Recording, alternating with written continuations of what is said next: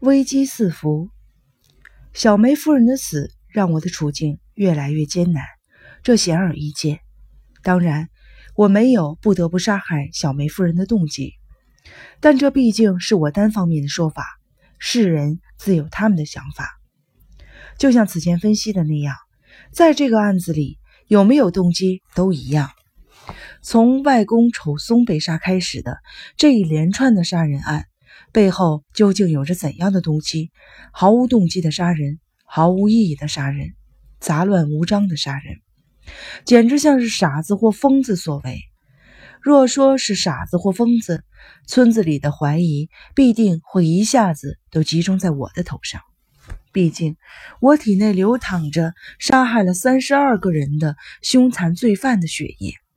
所以，如果那时没有出现比我更可疑的嫌疑人，我肯定会被逮捕，并被关进拘留所，甚至直接被判定为凶手。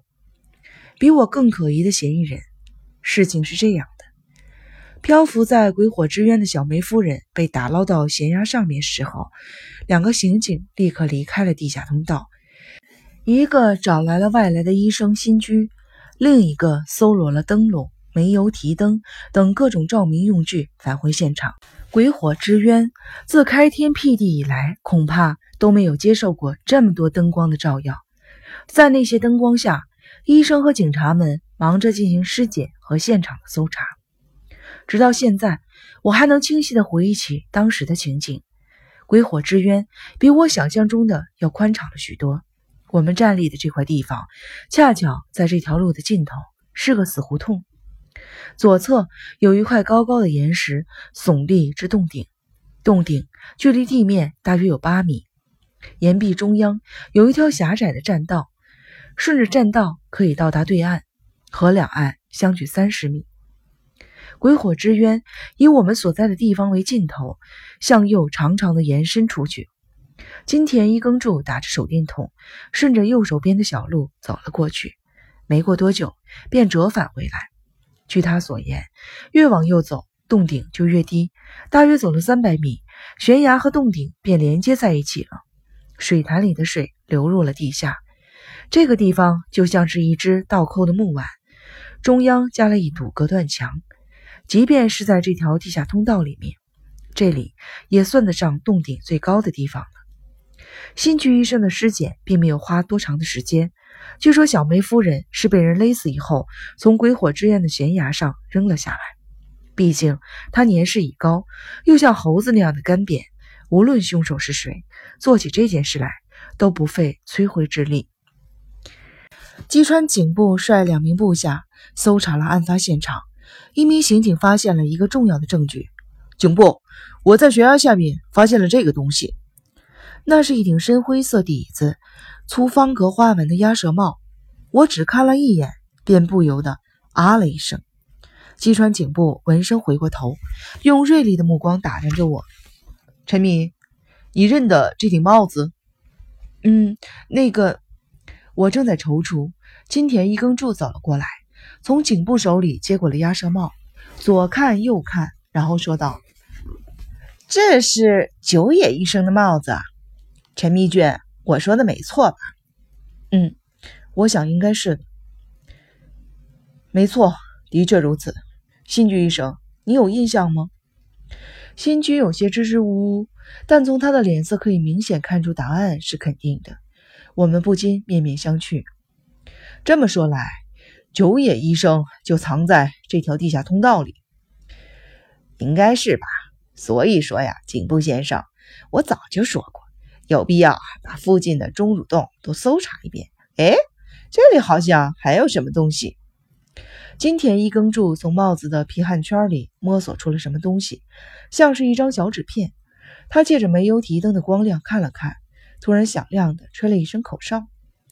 金田一先生，怎么回事？发生什么事了？警部先生，请看，这是上次那张纸的另一部分。就是陈密娟在梅姓尼姑身尸体旁边发现的那张，我也看见了。没错，正是我在梅姓尼姑枕边发现的那份奇怪的记录的下文，是一张宽半寸左右、剪成长条的小纸片，和之前的口袋记事本是一样的纸，就连钢笔字迹都一样，上面写着“双胞胎小梅夫人、小朱夫人”。小朱夫人的名字上用红色的墨水画了一条粗线。嗯，颈部低低的哼了一声。金田一先生，这的确是九野先生的字迹。是啊，是啊，怎么会这样？根据陈密君的讲述，死在这里的应该是小梅夫人，可是这张纸被划掉的却是小竹夫人。这一点我也觉得奇怪。不过小梅夫人和小竹夫人实在太像了，或许凶手原本想杀小竹夫人，却不小心杀了小梅夫人，或者杀了小梅夫人。却以为杀的是小竹夫人。不管怎么样，对凶手来说，这些都不是问题。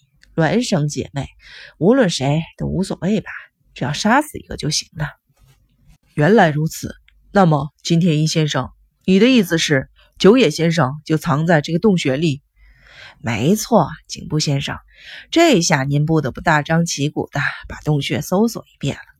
嗯，既然你提出来了，我肯定会照做。这个洞也真够大的，而且九野先生真的在这里吗？肯定在，警部先生，九野先生的确在这里。除了这里，九野先生再也找不到其他的藏身之处了。他的话听起来太有把握了，我不由得看了看他。没多久，我们抬着小梅夫人的尸体撤了出去，紧接着我又接受了警方的审讯。金田一耕助笑着提醒我。陈迷君，这次一定要说实话呀！反正就算你隐瞒，很快也会露出马脚的。我按他的意思，尽量诚实的回答了问题。但有两件事情，我无论如何都说不出口：一是浓茶尼姑被杀那晚，我见到了慎太郎；二是三枚金币的秘密。前者是为了莲子，后者是为了自己。金田一耕助似乎没有发现这一点。并未追究，审讯总算告一段落了。幸运的是，我没有被拘留，只是暂时被禁止离开村子。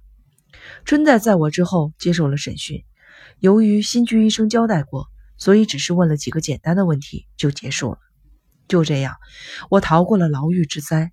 可这对我来说究竟是不是好事，还不得而知。村里人因为这件事越发的讨厌我，以至于后来我遭遇了那样可怕的经历。警方撤走后，我突然感到心中很是不安。现在，这偌大的屋子里还活着的主人就剩下小竹夫人、姐姐春代和我了。说起小竹夫人，虽然还活着，却已经成了行尸走肉，不省人事。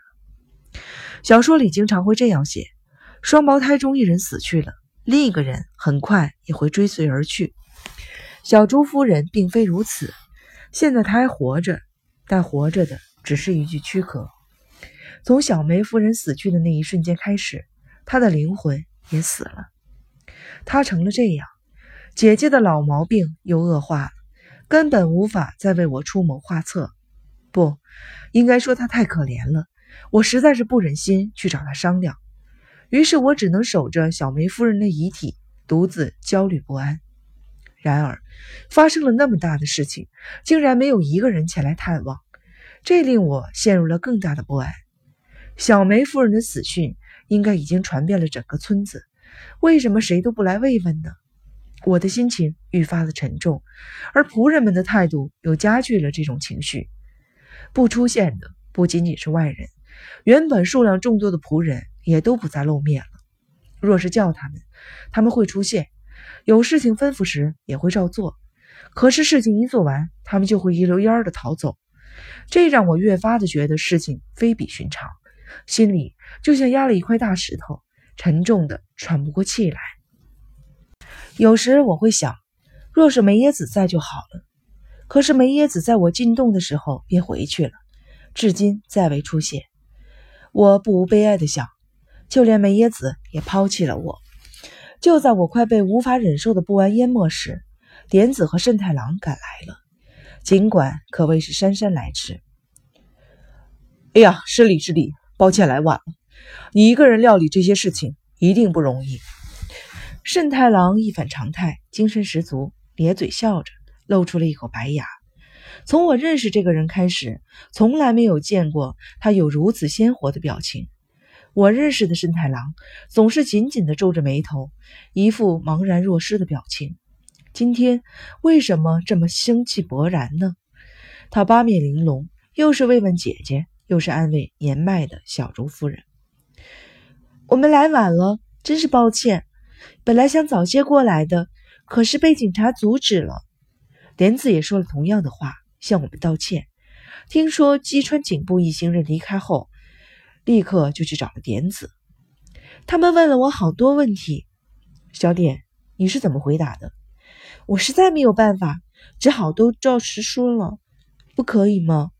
说什么呢？当然可以了。但这样一来，你哥哥就什么都知道了吧？嗯。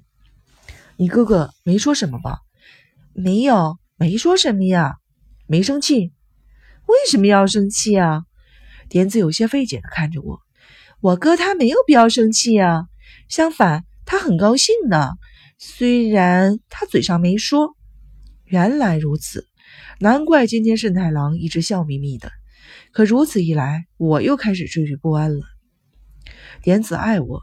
而且，因为他与生俱来的天真无邪和乐观的精神，他似乎深信，既然自己爱对方，对方也一定会同样的爱着自己。可是，我爱点子吗？最近，我的确渐渐的喜欢上了点子。不仅如此，令人不可思议的是，点子突然变美了。对此，我曾经思量过，或许是情人眼里出西施，因为迷上了点子。所以，这个早产的姑娘在我的眼里也突然变成了美人。可是，事实并非如此。点子最近变美这件事情，就连姐姐和阿岛也看出来了。李村家的小姐越来越漂亮了。说实话，我真没想到那位小姐能够变得如此的漂亮。我曾经听阿岛说过这样的话。想来，点子是因为爱情突然成长了。那些未成熟的细胞因炙热的爱情而突然成长，获得了青春的清新和生机，唤醒了体内原有的美。可是，我并不认为我现在爱着点子。正因如此，我更不希望慎太郎过早的抱有这些希望。哥哥在想什么呢？没有什么也没想。我哥说了，总算是全村总动员去搜索钟乳洞了。哦，是这样啊。这样一来，点子就要发愁了，因为暂时见不到哥哥了。即使在这种情况下，点子还在期待着与我在地下密道中幽会。他如此强烈的恋情，让我有点招架不住。哥哥，过了一会儿，点子又开口了：“怎么了？哥哥，你把昨天晚上的事情告诉警察了吧？就是鹰泉师傅的事情。”“嗯，说了。”鹰泉师傅今天早晨被抓到派出所去了。村民们因为这件事很生你的气。为什么？我的心中一阵心慌。村里人觉得是哥哥你说谎，陷害了鹰泉师傅，他才会被抓的。村子里有很多人不通情理，哥哥你可要小心呀。嗯，我会小心的。我的心又变得沉重无比，总觉得早晚有一天要和村子里人。发生一次正面的冲突，否则事态无法平息。但我万万没有想到，他会以那样一场暴动的形式出现。就这样，巴姆村正以我为中心，渐渐地走向了危险的深渊。